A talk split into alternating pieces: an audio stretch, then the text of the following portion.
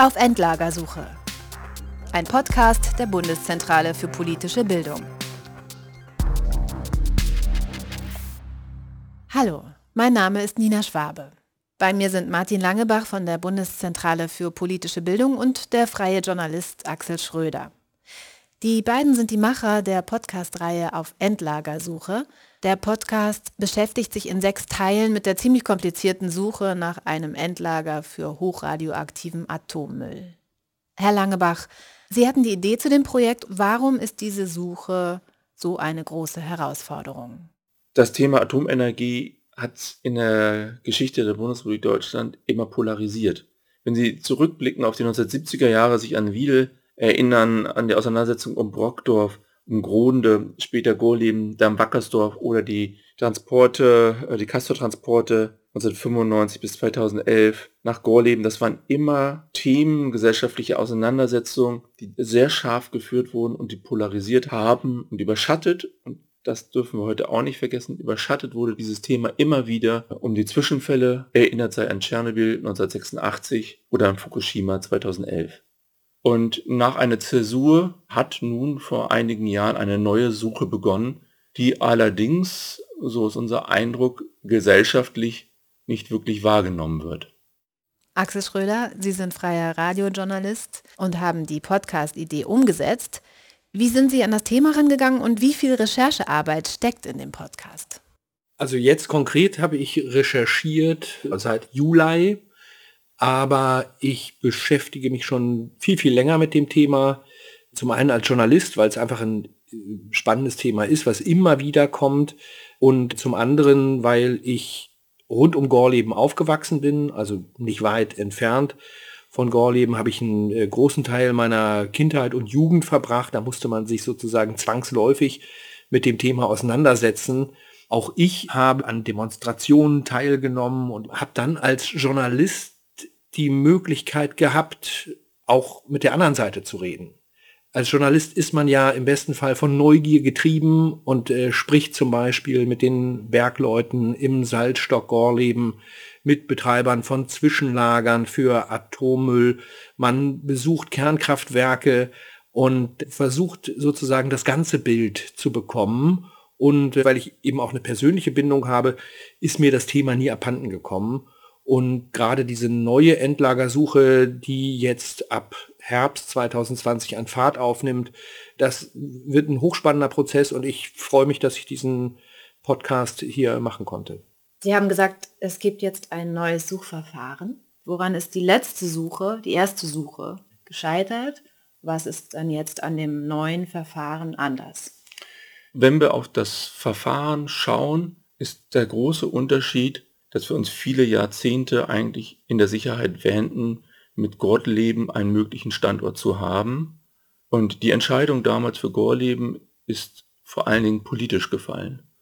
Und im Zuge des Atomausstiegs ist auch dieses Thema Endlagersuche nochmal aufs politische Tablett gekommen, weil auch in den Jahren zuvor es viel Kritik an dem Verfahren gab und dann ein Verfahren aufgesetzt wurde, das versucht viel stärker in die Breite zu gehen, viel stärker partizipativ zu arbeiten und offen im gesamten Land zu gucken, wo könnte ein solches Endlager möglichst unter den besten Bedingungen realisiert werden.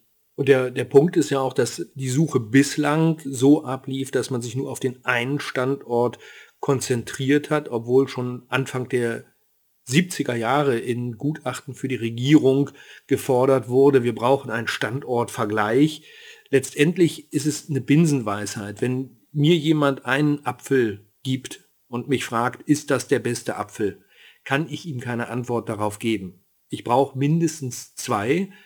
So ist es im Übrigen auch im neuen Standortauswahlgesetz bestimmt worden. Diese Fehler der Vergangenheit, die versucht man jetzt eben mit dieser neuen Suche so gut es eben geht zu heilen.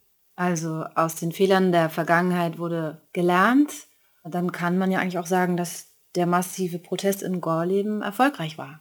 Ja, in dem Sinne schon, weil er hat eingefordert, immer wieder eingefordert, dass man Gorleben überdenken muss, dass man vergleichen muss und letztendlich müsste man es tatsächlich sagen, da war Protest erfolgreich. Auf der anderen Seite äh, ist Gorleben nach wie vor nicht aus dem Rennen genommen. Er ist eingemottet, dieses, dieser Salzstock, das Bergwerk im Salzstock. Es wird da nicht weiter erkundet, aber der Salzstollen, die Salzstollen werden auch nicht verfüllt. Also Gorleben bleibt nach wie vor im Rennen und wird möglicherweise im Laufe des Verfahrens rausfallen. Das kann man aber Stand heute nicht sagen. Das Spannende aber ist doch genau bei dem Thema, dadurch, dass Gorleben immer im Gespräch ist, dass bei vielen anderen Menschen aus anderen Regionen Deutschlands das eben hinten runterfällt, dass das eine offene Suche ist und dass sie genauso im Fränkischen, im Schwäbischen, im Vogtland oder an der Mecklenburgischen Seenplatte genau auch vor dem Problem stehen könnten, dass bei ihnen ein Atomendlager hinkommt. Und genau das ist ja das Problem, warum wir auch diese Podcast-Serie machen.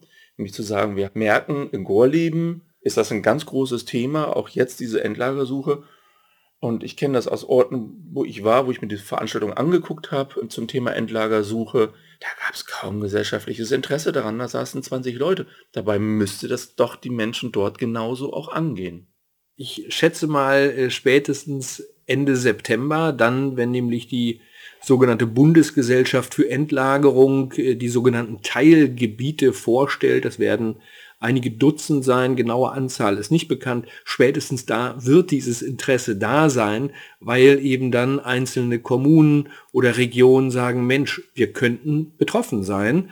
Der Betrieb soll im Übrigen erst 2050 beginnen, da ist noch viel Zeit.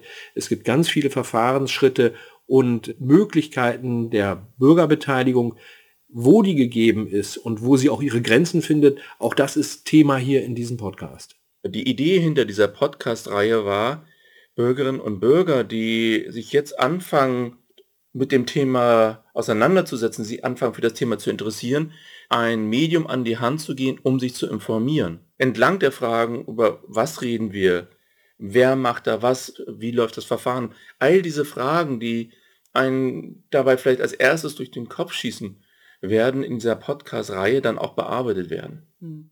Das waren schon mal viele Informationen.